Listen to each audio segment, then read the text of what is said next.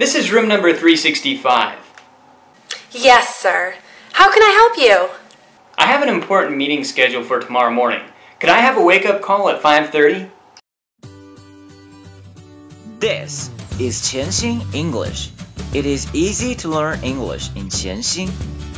让我们每天一起前行。Hey guys, welcome episode 163. Today we'll continue to learn the conversation that might happen at a hotel. Asking for a wake-up call. 今天我们将继续学习如何在酒店当中请求一个叫醒电话。Here we go. Hi, this is room number 365. Yes, sir. How can I help you? I have an important meeting scheduled for tomorrow morning. Could I have a wake-up call at 5:30? Hi, this is room number 365. Yes, sir. How can I help you? I have an important meeting scheduled for tomorrow morning. Could I have a wake-up call at 5:30? Hi, this is room number 365. Yes, sir. How can I help you? I have an important meeting scheduled for tomorrow morning. Could I have a wake-up call at 5:30? Hi, this is room number 365. Yes, sir. How can I help you? I have an important meeting scheduled for tomorrow morning. Could I have a wake-up call at 5:30? 张开嘴巴和我一起来练习。Three, two, one, let's go. Hi, this is room number 365. Hi, this is room number 365. Hi, this is room number 365. Hi, this is room number 365. Hi, this is room number 365. Yes, sir. How can I help you? Yes, sir. How can I help you? Yes, sir. How can I help you? Yes, sir. How can I help you? Yes, sir. How can I help you? I have an important meeting scheduled for tomorrow morning. Could I have a wake-up call at 5:30? I have an important meeting scheduled for tomorrow morning. Could I have a wake-up call at 5:30? I have an important meeting scheduled for tomorrow morning. Could I have a wake-up call at 5:30? I have an important meeting scheduled for tomorrow morning. Could I have a wake-up call at 5:30? I have an important meeting scheduled for tomorrow morning. Could I have a wake-up call at 5:30? 现在我们来看图片三。This is room number 365. This is room number 365. 注意第三个单词 room，room，room，最后一个字母是 m，需要将鼻音发出 m，room，room，room。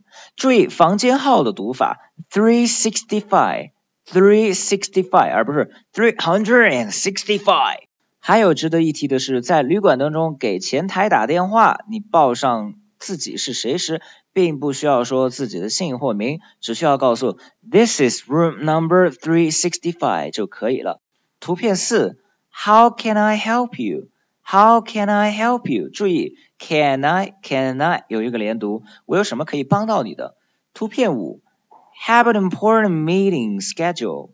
Have an important meeting scheduled.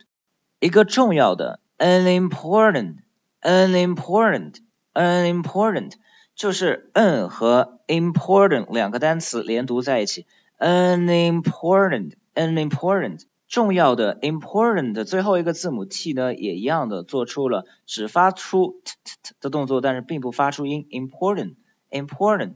而上期节目当中我们提到的 have something done，使什么东西怎么样，这个短语呢，在这儿又用到了。have an important meeting schedule. Schedule 作为一个动词用到了它的分词形式，所以在最末尾加上了 ed 两个字母。Wake up call at five thirty.